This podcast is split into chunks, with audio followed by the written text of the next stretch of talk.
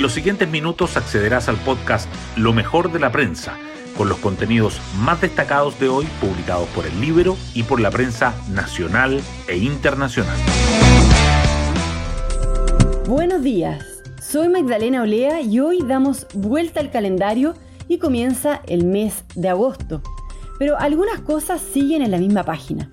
En las opciones del plebiscito, el rechazo continúa marcando 10 puntos por sobre el apruebo. También se mantiene la preocupación de la ciudadanía por la seguridad. En el norte el tren de Aragua, en Santiago las encerronas y en el sur donde la CAM anunció la toma de siete fundos. En tanto, el gobierno, fiscalizado por Contraloría desde dentro de la moneda, sigue con su despliegue en terreno. Hoy el comité político se realizará en la comuna de San Miguel. Las portadas del día. Los diarios abordan diferentes temas. El Mercurio destaca que la confianza empresarial vuelve a caer a un mes del plebiscito y llega a su menor nivel en dos años. La tercera resalta que el trabajo informal supera el 30% en siete regiones y se acerca a los niveles prepandemia, y el diario financiero subraya que el Servicio de Impuestos Internos identifica más de 3.000 grupos empresariales y crea un plan especial para fiscalizarlos.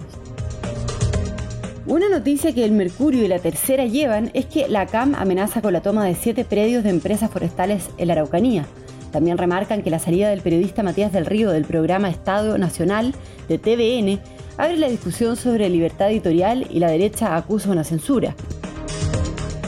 El Mercurio además destaca que congresistas coinciden en las debilidades del Poder Judicial en el texto constitucional, que el número de médicos en Chile sigue lejos de los países desarrollados pese al alza de los profesionales de la salud y que crece el ingreso irregular de menores por la frontera norte.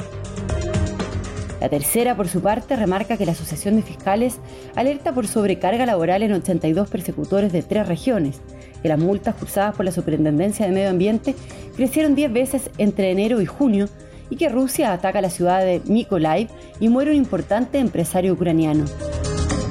Ambos diarios además se le dedican su foto principal al superclásico. El Mercurio dice que Colo Colo vence a Universidad de Chile por 3-1. La tercera agrega que el cacique se escapa en la punta y la U comienza a entrar en pánico. Hoy destacamos de la prensa. La coordinadora Arauco Mayeco amenaza con la toma de siete fundos de empresas forestales en Angol.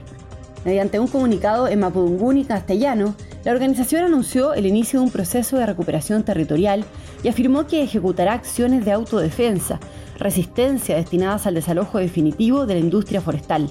La ministra del Interior, Isquia dijo que no habrá impunidad y que hay que desalojar si eso se materializa. En medio de la desaceleración, la confianza empresarial llega a su menor nivel en dos años.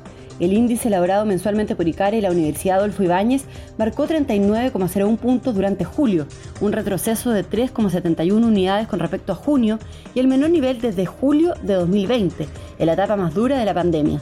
Representantes de empresas señalan que la desconfianza del sector también explica la caída abrupta de la tasa de inversión. La informalidad laboral supera el 30% en siete regiones y preocupa la reforma previsional. La tasa de informalidad en el país llegó en abril-junio a 27,1%, lo que equivale a 2.395.930 personas según los datos del INE.